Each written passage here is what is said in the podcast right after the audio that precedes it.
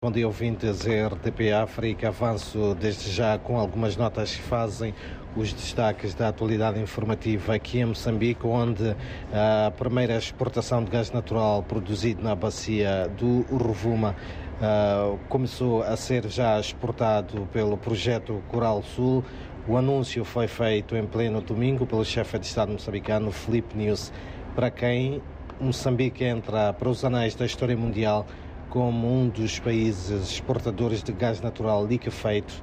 que, para além de representar uma fonte alternativa de fornecimento, contribui em larga medida para a segurança energética dos países de maior consumo. Por outro lado, arranca hoje em Moçambique a administração da segunda dose da vacina contra a Covid-19 para adolescentes de 12 a 17 anos o Ministério da Saúde prevê assim abranger a 4 milhões e 800 mil adolescentes. De acordo com o diretor nacional de saúde pública, Quinhas Fernandes, a vacina será administrada nas escolas e nas comunidades através de brigadas móveis criadas para o efeito e visam, acima de tudo, assegurar, assegurar que um, uh, adolescentes entre os 12 e 17 anos sejam então todos uh, abrangidos por um, esta uh, vacina, de modo a que estejam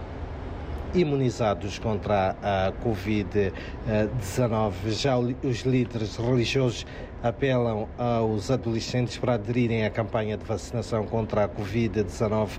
cuja administração da segunda dose se inicia uh, nesta uh, segunda-feira. A posição dos religiosos foi manifestada durante uma marcha que juntou em Maputo diferentes congregações para sensibilizar os cidadãos a importância da vacina contra a pandemia viral. Enquanto isso, e mesmo para terminar, dizer que o chefe de Estado moçambicano, Felipe News, efetua hoje uma visita à província de Cabo Delgado, onde vai lançar a campanha agrária 2022-2023, isto num dia também em que cerca de um milhão de estudantes do ensino primário e secundário começam a ser submetidos a exames finais do ano letivo 2022. São então estas, uh, Vasco Denise e ouvintes, algumas das principais notas de destaque para esta segunda-feira, em que o Instituto Nacional de